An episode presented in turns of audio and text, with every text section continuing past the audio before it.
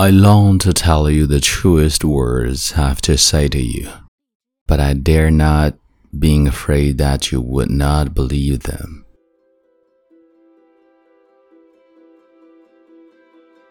嗨，朋友你好，欢迎收听英语美文朗读，我是孟非 Phoenix。今天想要和你分享的是来自泰戈尔《园丁集》中的第四十一章，I long to，我渴望着。翻译：冰心。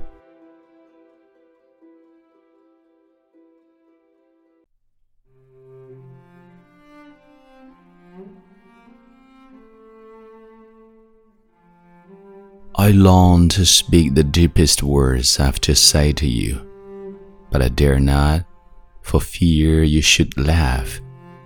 That is why I laugh at myself and share my secret in jest. I make light of my pain, afraid you should do so.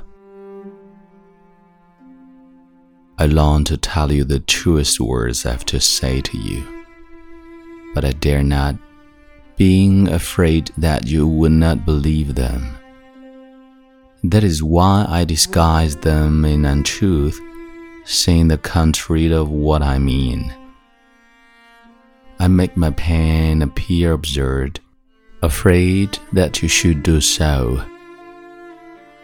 I long to use the most precious words I have for you, but I dare not. Fear I should not be paid with like value. That's why I gave you hard names and boast of my callous strength. I hurt you, for fear you should never know any pain.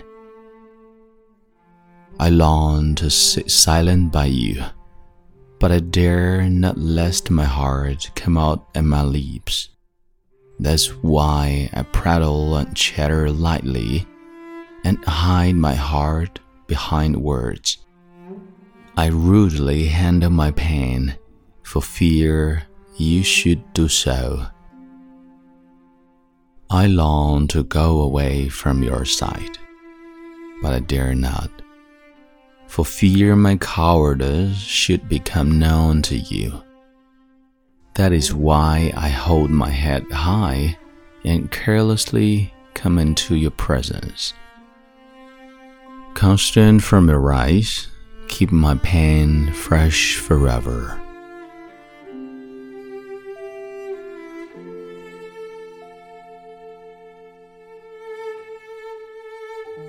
你现在收听的是英语美文朗读，我是孟非 Phoenix，感谢你的收听，下次再会。